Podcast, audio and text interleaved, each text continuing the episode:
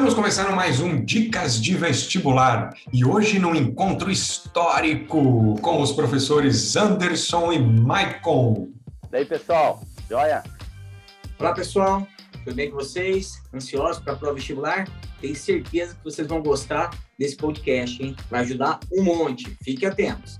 Um programa, então, que a gente vai falar sobre dicas para o vestibular da Federal 2020 e 2021, que esse ano acontece em fase única.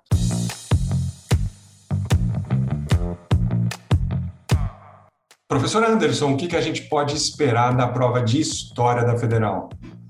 Uma prova muito trabalhosa, como é de costume da Federal, né? bastante conceitual, muitas relações passado e presente, ainda mais se, se temos um número pequeno de questões, eu acredito que é, vai cobrar lá uma questão de, de Roma ou Grécia, ou das duas, uma questão para as duas, né? Eu acho que isso vai prevalecer, às vezes, dois, dois, três assuntos de um grande período da história, como lá da Idade Média, peste negra, é, cruzadas e vários assuntos numa questão só, tá? E o mesmo acontecendo com questões de Brasil. Pelo menos aí uma questão de Brasil e outras de, de, de, história geral espalhadas durante os períodos nos períodos históricos. Temos que lembrar que o departamento de história é, de antiguidade e medieval na federal é um departamento forte. Então ele sempre, né, está cobrando uma questão ou outra sobre esses assuntos, né? E é uma questão que se espera muito elementos conceituais. Então aquilo que nós já trabalhamos em algumas aulas aí eu tenho uma dica importante né, para vocês que estão aí se preparando é, nas construções dos mapas mentais e mapas conceituais que nós fizemos com vocês, para quem é aluno há mais tempo do CPM, que vem uma construção desde de todo o ensino médio. Então, você vai lá, resgata esses trabalhos, algum que nós estamos fazendo aí em sala ainda, você, ex-aluno, ex-terceirão aí do CPM, resgata isso e com certeza ele vai te ajudar um monte. Então vamos começar viajando pelo mundo antigo, gregos, romanos. Vamos lá, professor Anderson. Sempre cai uma questão de Grécia, de Roma, às vezes das duas civilizações, né? E temos várias apostas, são uh, questões como cidadania, a cidadania é, grega, a cidadania romana. No caso da, da Grécia, lembrando as diferenças de, da cidade, da polis de Atenas, em relação à polis de Esparta, né? como elas se diferenciam na sua organização política e na, na questão da cidadania. Quem é cidadão? Quem era o cidadão em Esparta? Era o guerreiro, era a, o órgão mais importante da, dessa, dessa é, política é, espartana, né? era o, a, a Jerúsia, o conselho de, dos mais velhos, dos velhos guerreiros, enquanto que a democracia ateniense né? O cidadão na democracia ateniense, ele já é um cara que é, nasceu na cidade de Atenas, tem pais e mães atenienses, então tem ligações históricas, raízes na cidade. E homem, esse é o cidadão de Atenas. Então, de, independente das suas condições sociais, mesmo assim, essas restrições em relação à cidadania faziam com que o cidadão grego é, ateniense ficasse em torno de 10% da população, número bastante pequeno, considerado com os dias de hoje. Tá? Em Roma, a cidadania eh, ela foi alcançada ao longo de, de um período eh, de lutas lá no século V a.C., durante a República Romana, onde, através de, de, de, manifestações, de, como a do, do Monte Sagrado, greves, e, a, esse embate entre os patrícios e os plebeus. Os plebeus com uma mão de obra é, para todo tipo de trabalho na Roma Antiga, né? e também como os soldados. Para o Estado que é, tinha como base da sua organização a conquista, o soldado era indispensável, mas esse soldado não tinha direitos políticos. Então ele vai lutar, o plebeu vai lutar por seus direitos políticos ao longo do século V. A questão da cidadania, ela, então, ela, ela é ampliada ao longo da história de Roma. Primeiro lá os patrícios da cidade de Roma, depois os patrícios das províncias romanas, depois o, o plebeu, né, que conquista seus direitos, e assim até chegar aos estrangeiros. é, ao longo de uma história bem longa. Então, é, essa, essa a cidadania romana, ela mudou ao longo do tempo bastante. Assim, a grega ateniense, ela também foi ampliada, principalmente por Solon, né, Clístenes, né, essa condição da, de, da cidadania e da participação do cidadão na sociedade. Também a gente pode lembrar dessas lutas em Roma de um episódio importantíssimo, né, que incidiu ali na, na primeira grande ferramenta jurídica dos plebeus, primeiras leis escritas de Roma, as leis das doze tábuas, né, que beneficiaram, é, é, são leis, é, essa, essas leis escritas, elas vão, vão melhorar a condição para o plebeu, porque agora o juiz ele tem a letra da lei para fazer análise, e não só, ah, eu vou julgar o rico desse jeito e o pobre daquele outro jeito. Então, vai essas leis vão beneficiar, essas leis escritas vão beneficiar a plebe. E eu acho que tem as conquistas romanas também super importantes nesse período, a expansão romana, a escravidão em Roma, o surgimento do cristianismo, são pontos importantes que sempre caem nas provas da federal. Então, são algum, alguns, assim, daqui a pouco a gente pode fazer, falar um pouquinho mais, mas que eu penso agora, de momento, são esses, esses temas bem importantes para a prova da federal.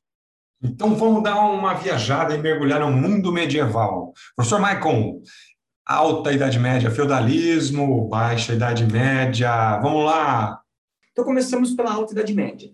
A expansão do exército romano, né, no período lá do, da República até o Império Romano, ele vai chegar um momento que ele vai colapsar, vai chegar uma hiperexpansão. Isso coincide-se com o cristianismo, né?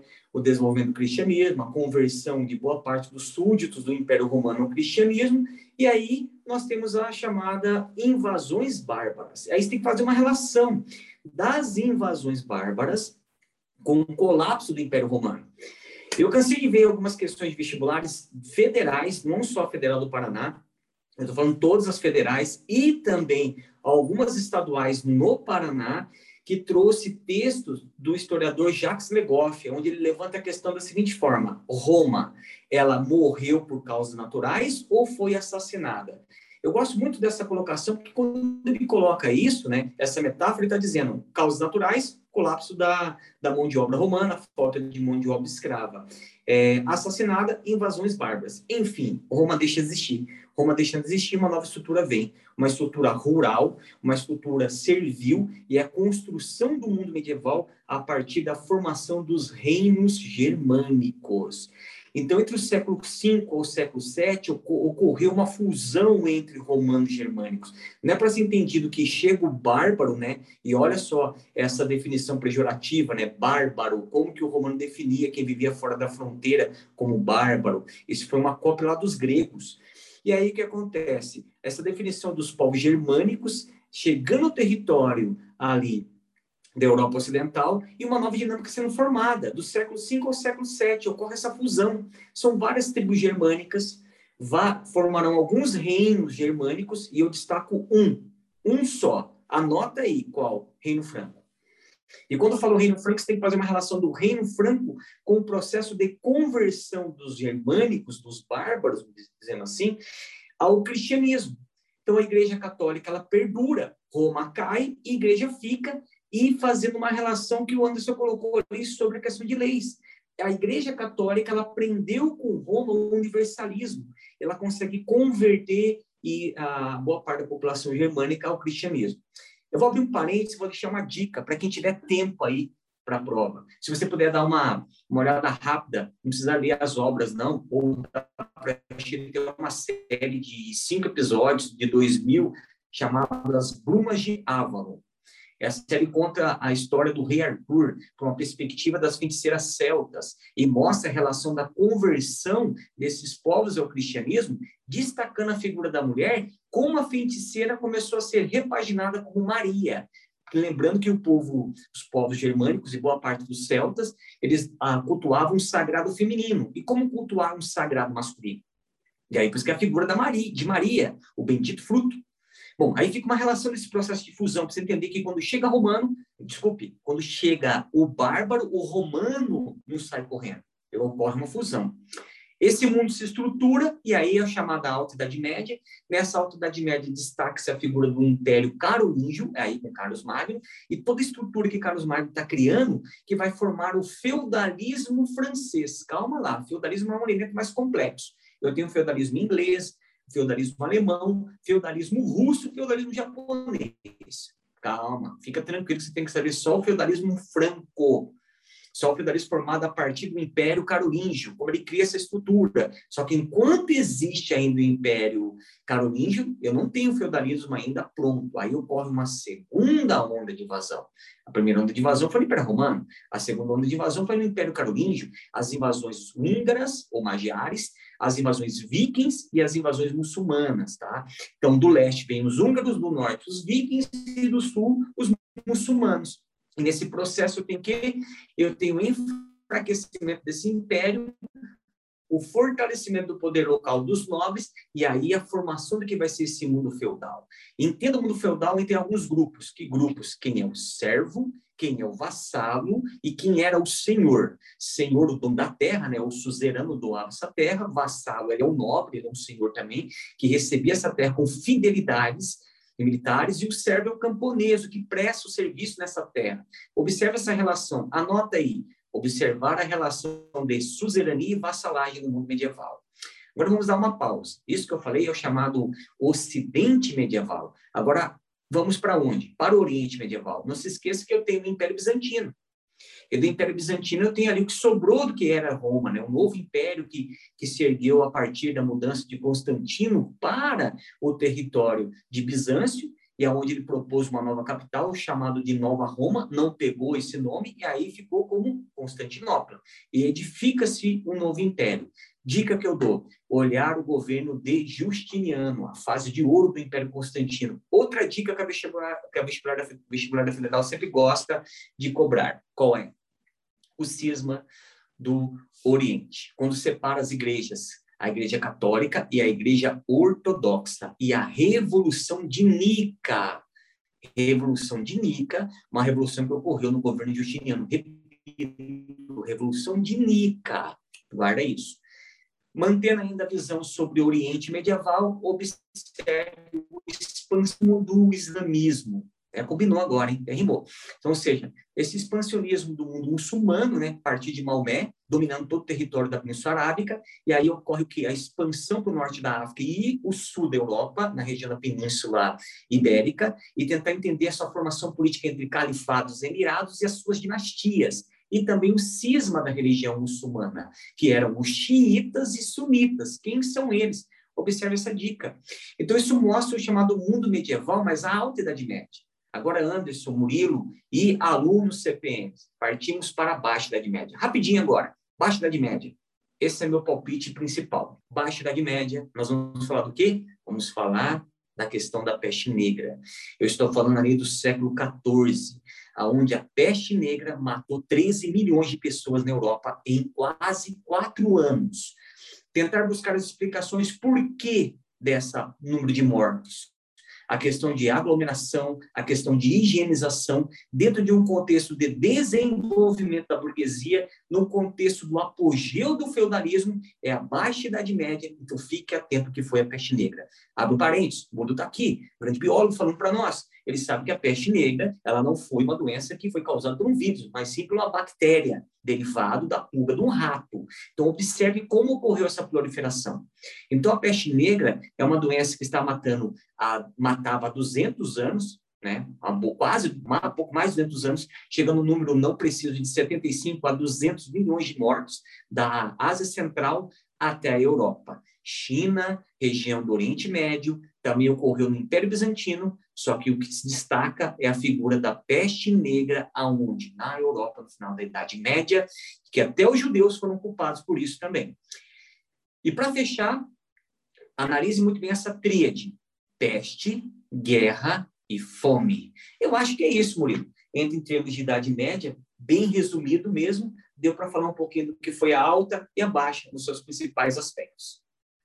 A gente pode aí associar é, peste negra com pandemias, em se tratando de mundo ocidental contemporâneo, em épocas modernas, relacionando Brasil e história de uma maneira geral?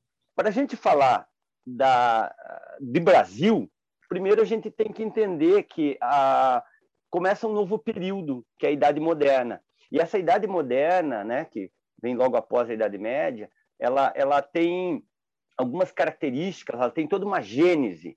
E essa gênese tem as reformas protestantes, o renascimento e a organização política através do absolutismo como características fundamentais e, e, fundadoras desse novo período.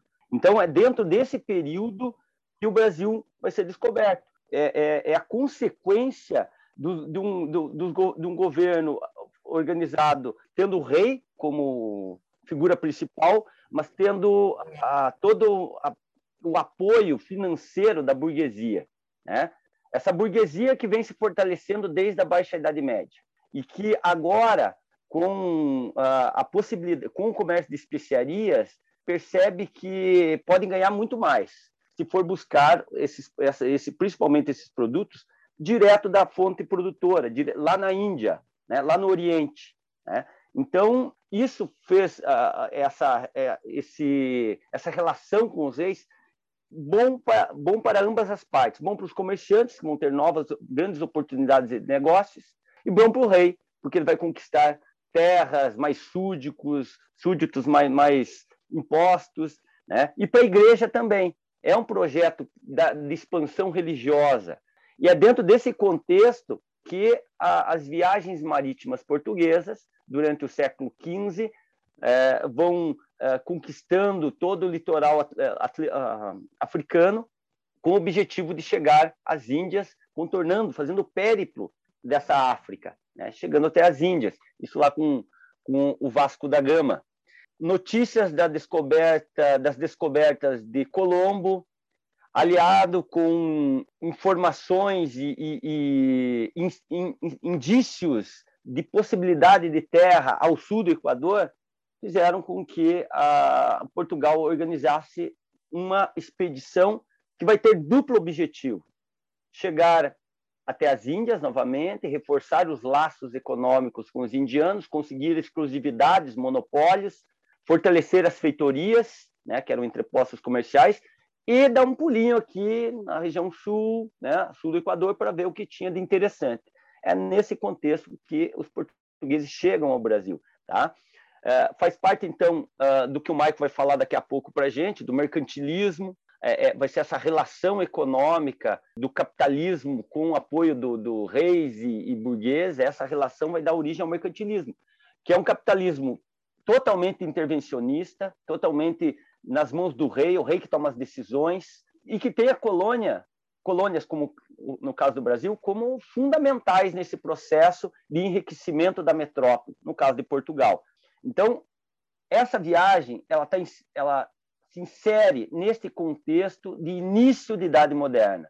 O que o Maico pode falar um pouquinho mais para a gente agora, Renascimento, reformas e absolutismo. Então, Anderson, quando você coloca modernidade, vale muito a pena fazer a relação dessa desfunção do mundo medieval que eu acabei de falar. Traz essa modernidade, e aí é muito importante para você, aluno CPM, que está pensando no vestibular, observar essas mudanças na modernidade, o mundo moderno, as transformações. A dica que eu dou é tudo aquilo que o professor Anderson acabou de relatar transformações. Como que a idade moderna ela vem com transformações? Começando por uma mudança no sistema político. Então, o rei se, ele começa a concentrar poder, e aí eu tenho a formação das monarquias nacionais. Deixo a dica aí para vocês, saber de quatro monarquias que estavam se organizando primeiro. Vamos lá, na ordem. Eu tenho Portugal, Inglaterra, França e Espanha. Eu vou dar uma dica para cada uma delas. Quando eu destaco Portugal, ele está dentro do contexto do processo de reconquista da Península Ibérica, que estava acontecendo pelos reinos hispânicos ali, que eu já vou falar dele, mas vem Portugal como um feudo do reino de Leão, né, como que ele se torna independente, anota esse nome, eu tenho o um nome lá de quem? De Afonso Henrique, que vai formar o reino de Portugal. Então, forma-se um estado, fronteira, lei, rei forte. Nós temos na Inglaterra com quem? O primeiro rei inglês, Guilherme o Conquistador, século XI, destacando a figura também da formação da Magna Carta. Então, ou seja, o que foi a Magna Carta no governo de João Sem Terra, é a formação da monarquia inglesa. E aí, França, dinastia capetinja, que governou a França por 400 anos, como que ocorre a formação dessa dinastia. E, por último, Espanha, volta o processo de reconquista dos reinos de Leão, Castela, Navarra, Aragão e o Condado de Barcelona. E como eles vão se unindo, empurrando os muçulmanos e formando o que vai ser esse Estado moderno. Dentro dessa estrutura política toda que se destaca, como o Anderson mesmo colocou, burguesia. Burguesia ali é, auxiliando o rei em pagamento de impostos com ideia de benefício de estrutura para melhorar o seu comércio. O rei se beneficia desse dinheiro, forma um estado burocrático, forma um exército profissional, pá, tá aí um país formado. País, conceito de país, Estado-nação, olha esse conceito aí, Estado, terra, nação, povo, como que ocorreu essa formação historicamente. E nesse processo eu tenho a burguesia, desenvolvendo um novo modelo econômico, o mercantilismo. Lembre das características do mercantilismo. Quais são? Metalismo, balança comercial favorável, protecionismo, monopólio, colonialismo. E aí vou fazer o gancho e vou devolver para você, Anderson. Colonialismo. Então, essa necessidade de obter uma colônia, a as monarquias e a burguesia buscando novos territórios, ocorre a expansão marítima, essa expansão marítima leva a tentativa de portugueses chegar à Índia e à China para um monopólio comercial, e isso só foi possível dentro dessa transformação da Idade Moderna, destacando o Renascimento. Entenda o Renascimento como elemento de transformação cultural, religiosa, científica e faça uma ponte para passado e presente. Porque quando eu falo renascimento, olha o exemplo do renascimento científico, né? Observar os astros, definições da Terra esférica, e olha como isso vem contra esse revisionismo, os negacionismos no mundo de hoje, século 21, 2021, a Terra é plana. Olha só a loucura que estão percorrendo a internet afora. Então, observem esse negacionismo, que a federal sempre gosta de brincar com isso. Ela fez anos anteriores falando do nazismo, o que era a ideologia política do nazismo, pegou todo mundo aí. Então, cuidado com esse elemento de transformações, essa questão do surgimento da ciência, né? Que nós temos Galileu Galilei, o pai da ciência moderna, e esse renascimento ele auxiliou essas transformações que acabaram culminando no processo de expansão marítima pelo desenvolvimento de carpintaria para barcos, como a caravela, pelas velas desse mesmo processo de expansão marítima, que culminou na descoberta da América por quem? Claro, descoberta da América não por Colombo, né? Porque nós podemos pegar um elemento histórico aí de outros povos chegar na América, mas o vestibular Federal vai colocar Colombo, o primeiro europeu que foi lá e fixou algo, né? Colônia, e a partir dele todo um processo foi sendo feito entre portugueses e espanhóis com seus tratados, culminando aí na conquista do Brasil, e é contigo, Anderson, Brasil. Caraca, como essa terra plana não, não, não gira capota, né, meu amigo? Então, lá na época do, do, do os caras ficaram séculos para chegar a algumas ideias, para definir matematicamente essas ideias, para daí vir a internet e derrubar tudo isso. Como que pode, né? Derrubar teorias que, que comprovadas matematicamente, fisicamente, experimentalmente, visualmente com, com as viagens espaciais e a gente tem que engolir essa nos, nesses últimos tempos. Complicadinho, né? Complicadinho. Mas, vou, mas pegando o gancho aqui do, do nosso amigo Michael, ele falou das técnicas, né, da construção dos navios, e realmente isso daí é uma, algo fantástico. O, é, essas a ciência portuguesa, a, a ciência adaptada em Portugal para a construção do navio é uma coisa fabulosa. É o astrolábio, é a bússola, né? instrumentos orientais que foram aperfeiçoados pelos portugueses, por esses cientistas, armadores, técnicos portugueses. A caravela, que o Michael acabou de citar ali, a caravela é um... adotava a vela triangular, né? Isso matematicamente, fisicamente falando, ele vai aproveitar ventos de qualquer direção, qualquer lado, você vai aproveitar para navegar. E aí inúmeras outras técnicas que permitiram essas navegações. Uma vez eu, eu, eu li um texto que comparava os astronautas com os grandes navegadores. Quem que são os caras mais corajosos, mais desbravadores da história? Quando você pensa que os navegadores tinham toda uma técnica também, todo um conhecimento que era de ponta, o conhecimento de ponta da época para navegar. Eles vão colocar isso a serviço da navegação, mas ainda eles vão desbravar o desconhecido, porque o, o, os astronautas eles tinham tudo muito bem mapeado já antes da primeira viagem. Quem será que teve uma viagem mais complicada, né? Claro que a gente sabe que fora da Terra é, é outro nível, mas na mentalidade, nas dificuldades encontradas para o homem daquela época, é, é, é de se comparar. Não, se perder, não perde de muito, não. Pensando na, ainda na, no que o Maico estava contando para a gente, a colonização do Brasil fazendo, tendo uma relação com esse mercantilismo europeu, a necessidade da colônia para abastecer o mercado europeu com produtos tropicais, com escravos e todo o comércio que essa relação vai, vai, vai gerar. E no Brasil, a gente tem, a, no início, não existe a preocupação ainda de colonizar o Brasil, de enviar eh, europeus para povoar regiões do Brasil, porque o interesse era no comércio de especiarias. Quando esse comércio de especiarias deu uma baixada, exatamente por causa da concorrência, porque Portugal conseguiu encontrar o caminho para as Índias, mas ele não conseguiu o monopólio desse caminho e nem o monopólio do comércio com os indianos, ou seja, todo mundo usou o caminho. Mas isso deu, por um tempo, lógico, para Portugal uma vantagem. Portugal chegou a ser o país 01 do mundo, em termos tecnológicos e, e econômicos e tudo. A partir de 1530, começa o interesse em colonizar o Brasil de fato, que é a fundação da primeira vila né, de São Vicente, né, de Santo André, na região ali do litoral de São Paulo. Mas era eh, depois veio a ideia de expandir essa colonização para todo o território. 1534, as capitanias hereditárias. E aqui a gente tem ligação dessas capitanias sendo administradas por nobres portugueses. E por trás desses nobres portugueses estava o investimento de, da burguesia portuguesa, interessada né, em, em, produzir algo nessa região. E o primeiro produto que vai chamar atenção do, do mundo, vai abastecer o mundo, né, o Brasil vai abastecer o mundo com produto, é o açúcar. O ciclo do açúcar, né, nesse período, o período do, o auge do ciclo açucareiro, porque o açúcar é produzido até hoje, mas o, o momento onde o açúcar era o principal produto da colônia. Isso é que gerou riqueza por um tempo.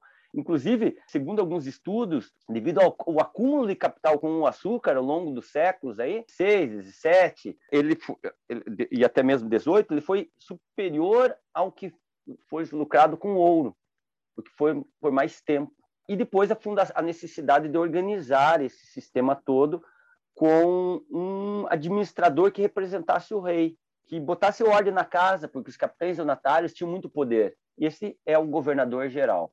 Esses sistemas, capitanias hereditárias e governo geral, apesar de a gente estudar lá do governo geral só os três primeiros, né? Tomé de Souza, Eduardo da Costa e Mendes Sá, esse sistema durou até a chegada da família real portuguesa no Brasil em 1808.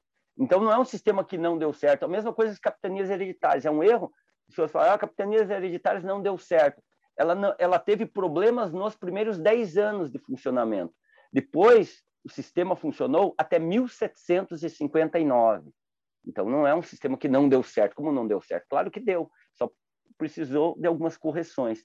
Então, essa, é a, o que a gente tem de importante aqui, nessa relação com o que o Marco falou, é o mercantilismo a importância da, do Brasil, colônia, nesse esquema de fortalecimento, de enriquecimento da burguesia europeia e, do, e do, das monarquias europeias. Quanta história! E é por isso que agora chegou o nosso momento Marca Texto Amarela!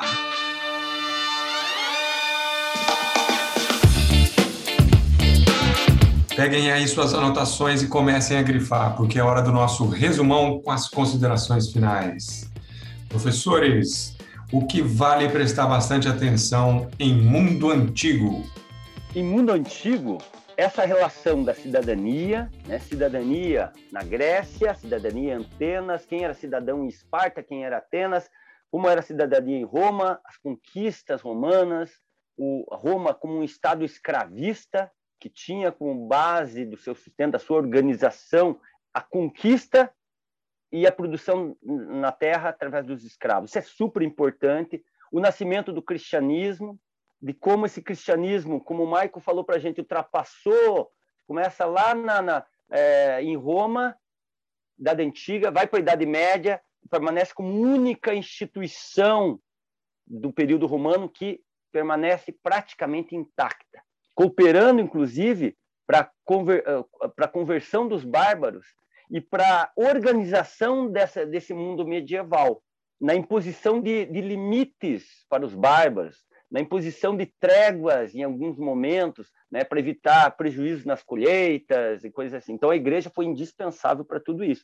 Claro que a igreja, esse controle todo da igreja também teve seus teve muitos excessos, né, venda de indulgências, fogueiras, né, para mulheres ditas feiticeiras, tudo isso é uma foi pontos negativos, é lógico, desse domínio, essa relação do domínio em relação às monarquias, sendo superior às monarquias, mas, mas a, a igreja teve um papel fundamental nessa passagem de idade antiga para a idade média. Então agora vamos para o mundo medieval. Então, Murilo, o mundo medieval é o seguinte: quando nós falamos do mundo medieval, ficar atento sobre a igreja, esse processo cultural, né?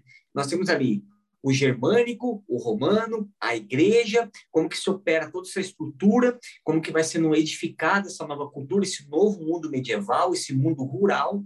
As universidades é importante, sempre falando das universidades, isso já é lá na Alta Idade Média, a peste negra, fica atento à peste negra, mas não como uma questão muito batida, pandemia, doença, causas, proliferação. Não, vamos tentar entender o seguinte: é, como que ela mudou a estrutura medieval?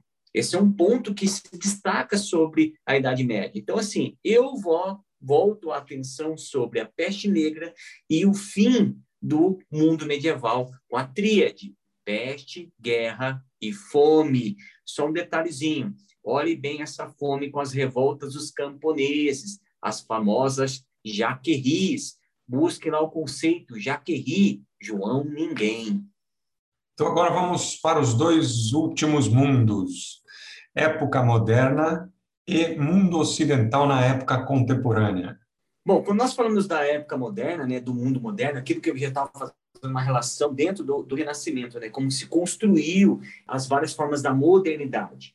E aí que vale uma relação passado e presente, e aí voltando a falar sobre os revisionismos históricos, uma coisa que incomoda muitos professores é essa questão do revisionismo, dos negacionismo. Nós estamos vivendo um, um período de pós-verdade, né? O mundo moderno, as questões que foram conquistadas, as ciências que foram levantadas no mundo moderno, começaram a cair por terra, aquilo que eu, eu e o professor Nunes acabamos de relatar.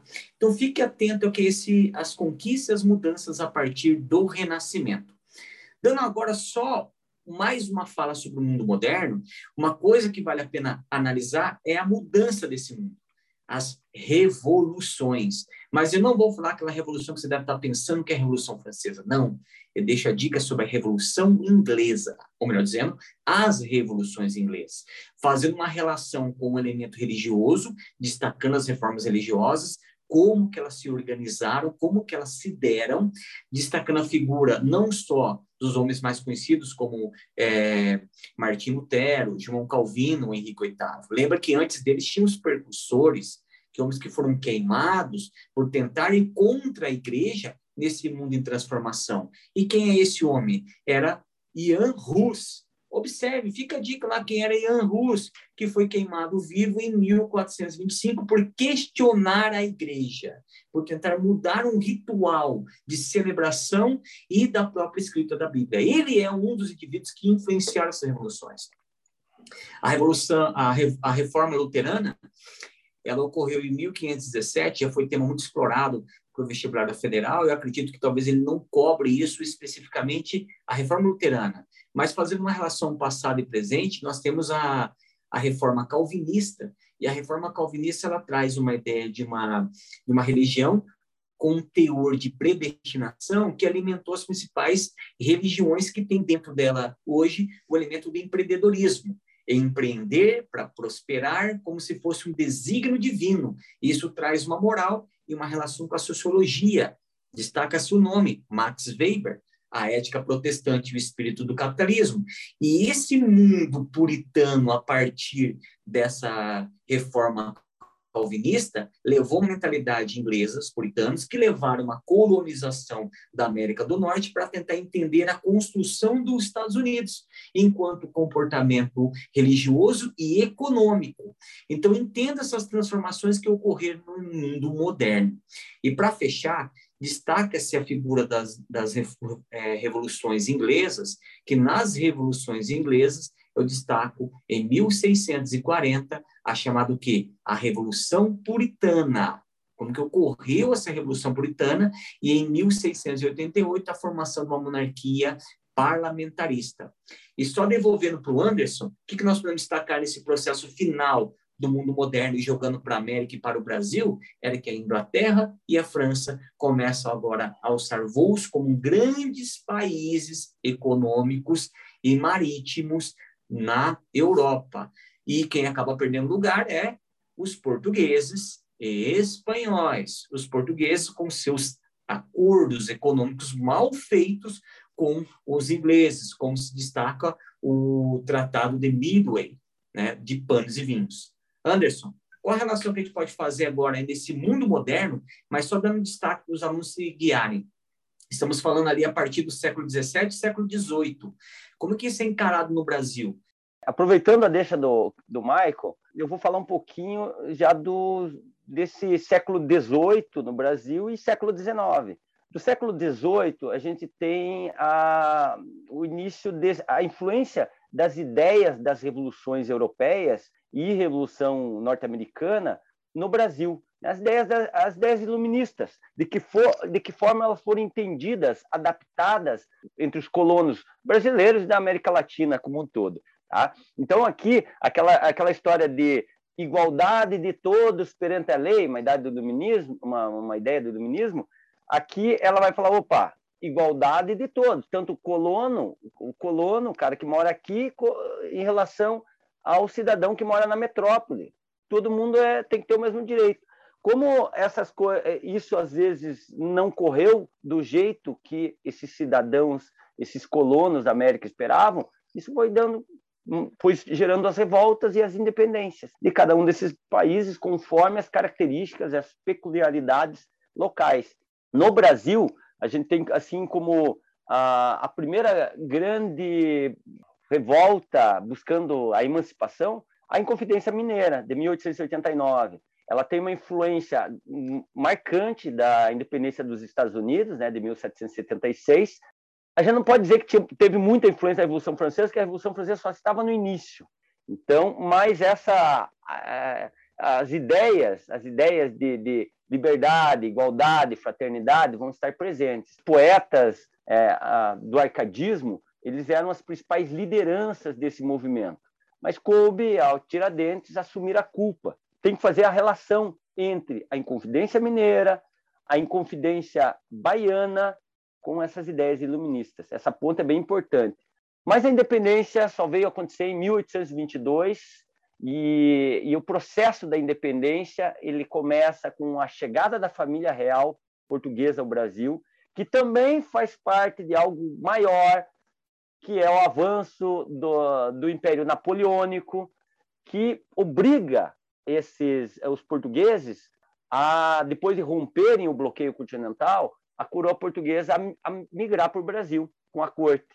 Essa chegada vai dar um status para o Brasil que o Brasil não tinha até então, o status de Reino Unido. Vai dar uma autonomia econômica que o Brasil não tinha, que é a abertura dos portos às nações amigas, ou seja, o Brasil deixou de ser uma colônia. E ali, mesmo com o retorno de Dom João, por causa da, eh, da Revolução do Porto, de 1820, mesmo assim, a figura de Dom Pedro aqui, e aí, eh, junto, da, junto com a elite, vão trabalhar esse processo de independência. Essa queda de braço entre a coroa, entre o parlamento português, chamado de Cortes de Lisboa, e a elite brasileira e o Dom Pedro I. Esse, esse, essa, essas disputas é que provocaram lá o grito do Ipiranga, que é o episódio que marca a independência do Brasil. E, opa, esse processo de independência, eu recomendo que vocês estudem com cuidado, porque 1822, 2022, ano que vem, bicentenário da independência. Então, toma cuidado, porque essa, essa, essa é quente para o vestibular. Beleza? Passar para o Michael. Fala lá, Michael. O que, que a gente pode falar aí do, do, do, do iluminismo, do Napoleão e de, desses carinhas todos? Então, Anderson, bem colocado aí, porque é o seguinte, você colocou de uma forma de transformação, né? E aí é o fim do mundo moderno. Então, podemos partir para a construção que vai ser o mundo contemporâneo. E aí, quando nós pegamos essa ideia do mundo contemporâneo, nós estamos falando de transformações no campo das ideias. E aí eu destaco a figura do quê? Eu destaco a figura do iluminismo, né, da filosofia do século XVIII, que vai ser o combustível para essas inúmeras revoluções. Lembrando, eu citei agora há pouco as chamadas revoluções é, inglesas, a Revolução Puritana e a Revolução Gloriosa. Lembrando que essas revoluções ocorreram no século XVII, então as ideias iluministas não estavam maduras. Destaca essa figura do filósofo John Locke, né? ele estava no processo da, das revoluções inglesas, no processo da Revolução Gloriosa, na criação da Declaração dos Direitos, né? quando ele cria a Declaração dos Direitos e forma o que vai ser uma monarquia é, uma monarquia parlamentarista na Inglaterra, e nessa figura destacar John Locke, ele vem a ideia de meritocracia, o homem uma folha em branco, uma tábula rasa, e aí são ideias burguesas, tanto é que ele é considerado o pai do liberalismo político. Então, essas ideias vão influenciar uma série de revoluções, não só na América, começando pelos Estados Unidos, no Haiti, vale a pena destacar isso, e também na Europa. E aí jogamos para a Revolução Francesa. Alunos CPM, eu estou falando agora diretamente para vocês que é o seguinte: o Anderson colocou que quando se pensa no mundo antigo, se pensa em cidadania. Quando se pensa no mundo medieval, se pensa em religiões e essa fusão entre germânico e romano. Mas quando se pensa na desconstrução do mundo moderno e na formação do mundo contemporâneo, eu estou falando do quê? Eu estou falando de ideias revolucionárias e participação política como o iluminismo e as revoluções, como a Revolução Francesa, ela trouxe um novo paradigma, um divisor de águas para a humanidade, uma participação do povo. O nobre deixa de controlar a sociedade e o povo começa a ter participação. Destaca-se a figura aí de quem era girondinos e jacobinos nessas ideias iluministas dentro da Revolução Francesa. É a raiz do conceito de direita e esquerda, analise esse conceito. A nossa, o nosso podcast começou exatamente isso, alertando vocês a uma ideia de conceito. Quem é o girondino? Quem era o jacobino? Quem era o direito? Quem era a esquerda? E o que eles queriam dentro desse processo revolucionário que ocorreu na França no final do século XVIII. Lembrando que esse processo revolucionário está dentro de uma relação de uma crise econômica, junto com uma crise política e uma crise moral da sua própria elite política. Eu acho que até fica algo meio muito contemporâneo para fazer uma relação passada e presente. Mas, enfim, voltando para cá. Então, nessa relação do mundo. Então, essas revoluções mudaram o mundo e é o abalo do absolutismo. Aí você me pergunta, professor, mas não é o fim do absolutismo? Não! E aí eu vou dar uma dica para você anotar agora. Eu quero que você anote essa obra. Que obra? A Liberdade Conduzindo o Povo, de Delacroix é uma obra de 1830. Dá um Google aí. A liberdade conduzindo o povo de Delacroix. Então, o que acontece? Mostra a liberdade suja de fuligem, conduzindo o povo, tem, ela anda sobre corpos e aqueles corpos representam quem? Representam os sans-culottes na Revolução Francesa de 1789. E aí o que acontece? Ao lado dela tem um jovem empunhando armas que mostra o futuro da França e a liberdade, de repente, no chão desses corpos, levanta-se um corpo, olhando para a liberdade, e na cabeça dele tem um, um gorro, o barrete frígio, que era o quê? O gorro dos revolucionários franceses sans-culottes.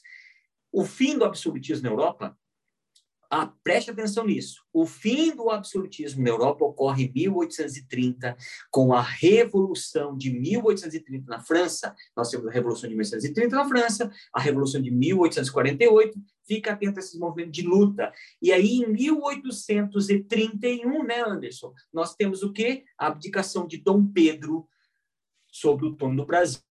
Isso é um elemento importantíssimo a ser pensado também. Então, é o fim do absolutismo, cai o absolutismo, e aí se constrói o quê? O mundo contemporâneo. E quando eu falo mundo contemporâneo, e, professor Murilo, quando nós falamos aí, você colocando para nós aí, entre a questão da modernidade e da contemporaneidade, adentramos agora no mundo contemporâneo a partir da Revolução Francesa. E o que, que eu posso dizer sobre esse mundo contemporâneo? Tensões. Anota aí. Se eu tenho cidadania na antiguidade, se eu tenho religião na Idade Média, se eu tenho participação política a partir do final da Idade é, Moderna, no mundo contemporâneo eu vou ter tensões. E essas tensões começam, primeiramente, claro, com um período né, que está se encerrando ali, um período de desenvolvimento econômico na Europa, a chamada Belle Époque. E aqui eu destaco a figura de um historiador que também sempre aparece nas questões do vestibular, do vestibular federal. Quem é ele? Eric Hobsbawm.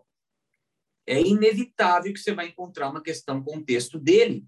Ele tem uma série de obras chamada A Era dos Extremos, O Breve Século XX, 1914 a 1991. Aí você pensa assim, mas professor, o século XX não teve 100 anos?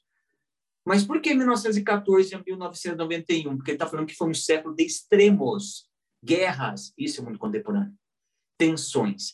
Então, analise muito bem o que foi a, a Primeira Guerra Mundial, causas e consequências, tratados de paz pós a Primeira Guerra Mundial, tratados, o Tratado de Versalhes, como sancionou a Alemanha e como essa mesma Alemanha sancionada levou uma ideia do fascismo e levou o nazismo na Alemanha, levando a Segunda Guerra Mundial. E entenda o fascismo, ou melhor dizendo, o nazifascismo nas suas diversas esferas, Europa e Brasil.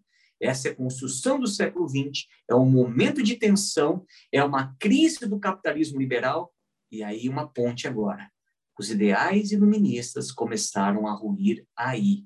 E eu deixo a dica, agora partindo para a filosofia. Hannah Arendt, ela questionou a questão da humanidade e da banalização da maldade dentro desse contexto onde o homem ele abandona o raciocínio e a lógica do iluminismo. Anderson, qual a relação disso com o Brasil nesse período moderno, nessa construção do século XX? Eu, eu vou puxar um gancho com a liberdade de expressão, que hoje é, as pessoas acham que que podem falar o que bem entender sobre qualquer coisa porque eles têm liberdade de expressão. Não, não é assim. A liberdade de expressão tem limites. Teu direito de falar, o teu direito de qualquer coisa, ele acaba quando tem o que você está falando pode estar tá ofendendo alguém ou algum grupo, né? Então a, a, liberdade ela tem limites, sim, dentro da sociedade. Não é, você não tem liberdade para falar tudo, né? Essa é uma questão que que eu acho que a federal pode abordar. Ah, eu posso falar, por que, que eu não posso falar isso? Me perguntaram, mas por que, que não pode ter o por que, que as pessoas não podem usar o símbolo do nazismo se, se lá na Índia, opa, opa, opa, se você olhar o símbolo nazismo, um símbolo lá, mesmo que fosse que seja o indiano, você vai lembrar da Índia ou do nazismo? A ferida ela é, ela é, é recente ainda. Alguém falou, é, mas a Segunda Guerra aconteceu há muito tempo, senhor. Para a história, não. Para a história, a ferida está aberta aí. A ferida está aberta. Então, não, não se fe, mexe em ferida aberta. Então, a, é, essa é a questão. Tá? É, Brasil, vamos pensar no, no, no período contemporâneo, Brasil, é, a gente pode começar ali do Império, da, do, do, Império Brasileiro, 1841. 1841 é aniversário da ascensão do Dom Pedro II, o golpe da maioridade e o Dom Pedro II assumindo o poder, né? iniciando um processo que é o Segundo Império no Brasil. Os partidos políticos do Império, né? conservadores, né? liberais, de que forma o Dom Pedro II ajustava essas disputas, de que forma ele é, fazia com que a, todos pensassem assim: opa, mas é, liberais e conservadores é tudo farinha do mesmo saco de que forma que ele alternava esses grupos no poder e que diferenças existiam entre eles. A diferença principal, no caso, é maior ou menor autonomia para as províncias. O liberal no Brasil é isso que ele quer. O liberal no Brasil ele não quer o fim da escravidão no século na, na, na maior parte da, do, do, período imperial. Não quer o fim da escravidão, não quer o fim do latifúndio, não quer não quer investir em indústria. Não é essa a questão do liberal. O liberal no Brasil é uma questão de maior ou menor autonomia para as províncias, conservadores contra, os liberais a favor. Brasil República. Dá esse gancho nas eleições, as eleições da política café com leite, a, a pseudo-democracia brasileira, onde os, oligar, os oligarcas dominavam toda a política, né? É, determinando quem, ah, quem vai ganhar as eleições, quem vai ser presidente, né? Então, esse controle, a política café com leite, o coronelismo, política dos governadores, super importante para a gente lembrar. É, inclusive, a década de 20, acho que é, dá para a gente já começar a falar disso também, Marco. A década de 20 ela tem várias datas, lógico, 1920 estão completando 100 anos ou estão próximos de completar 100 anos. Pensando em história do Brasil, a gente tem a Semana da Arte Moderna, a gente tem o movimento tenentista, tá? todos na década de 20. Então, tomem cuidado com, com, com isso também.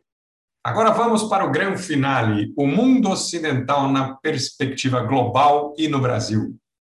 Então é o seguinte, nós fizemos um paralelo até a década de 20, né, falando, e nós estamos aqui repetindo, aniversário, aniversário, guardem essa afirmação, efemérides. Nossa, me dá até um arrepio quando eu falo efemérides. Efemérides são os grandes marcos da história, os aniversários, e o professor Anderson vai numerar daqui a pouco algumas delas, mas só para fazer o fechamento desse mundo contemporâneo.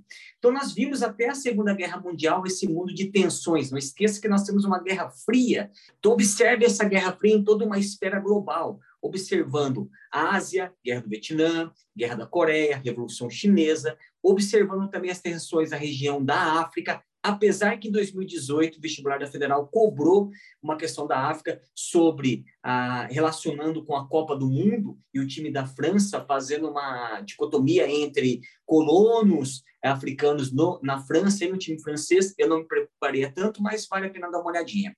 Então, observe esse cenário da Guerra Fria em várias esferas, como na América, a Revolução Cubana, culminando nisso no elemento da ditadura militar.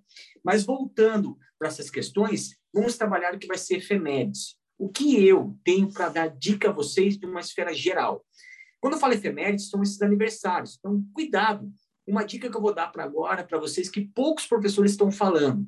Pode ser é, que não venha cair, mas eu é um chute, é uma ideia. Qual é? o ano de 1961. Eu estou falando da crise dos mísseis e a construção do Muro de Berlim, a divisão de um mundo capitalista com um mundo socialista. Por que se deu essa construção? É uma efemérides. 1961. Outra que eu destaco para vocês, 1991, o fim da União Soviética. E deixo uma dica para vocês agora nesse período de descanso. Analise a série Chernobyl, da HBO, que vai te dar uma ideia de como a usina nuclear de Chernobyl ela entrou é, em colapso, ela explodiu, levando também a revelar o colapso da União Soviética, que culminou seu fim em 91. 2001, ataque às Torres Gêmeas, ações terroristas em Nova York e em 2011 o Ocupa Wall Street, uma crítica ao liberalismo e esse movimento de luta que nós estamos vendo agora no meio da pandemia por direitos civis que vem desde a década de 60, não é algo que está acontecendo só na pandemia, faço uma relação com outros momentos também. Efemérides são marcos importantes. Então é importante vocês darem uma olhada em cada um desses pontos para que vocês possam ter uma boa prova. E lembrando que o conceito histórico e os elementos das suas periodizações são essenciais para uma boa resolução de prova. Anderson, o que você tem para falar para nós aí sobre as efemérides no Brasil? Eu vou pegar esse gancho eu, eu, das efemérides eu lembrei aqui de uma, a Primavera Árabe, também está completando aniversário. 2010, 2011, né? Também está tá de aniversário. Portanto, principalmente quando a gente entra no papo da democracia, dá para fazer uma questão abordando esse tema democracia, movendo a democracia grega, romana e diferentes lutas por democracia, o movimento lá do Monte Sagrado, na Roma, pensando na, na, na, na Primavera Árabe. Além das, das efemérides que o Maico comentou com vocês, também o ano de 1961, além de ser do Muro de Berlim, 62 a crise dos mísseis, a gente também tem os 60 anos da posse de um dos presidentes mais conturbados da história brasileira, o cara que governou por menos tempo, né? O presidente eleito que governou menos, por menos tempo, que é o Jânio Quadros. O Carlos Luz governou menos que ele, mas o Carlos Luz foi interino. governou três dias apenas. Mas aqui o Jânio, presidente eleito, né, com o governo todo conturbado, aquela questão da Guerra Fria impregnada nesse governo, reatar relações com a União Soviética, se aproximar de Cuba, condecorar Che Guevara, dentro do contexto da Guerra Fria, foi fatal para ele e para o seu sucessor, né, o João Goulart. Outra coisa importante que eu acho que, que pode ser abordado pela federal é o negacionismo em relação à ditadura. Isso é um pecado para os historiadores. Eles não negam que a ditadura militar aconteceu. Ela aconteceu e foi ditadura.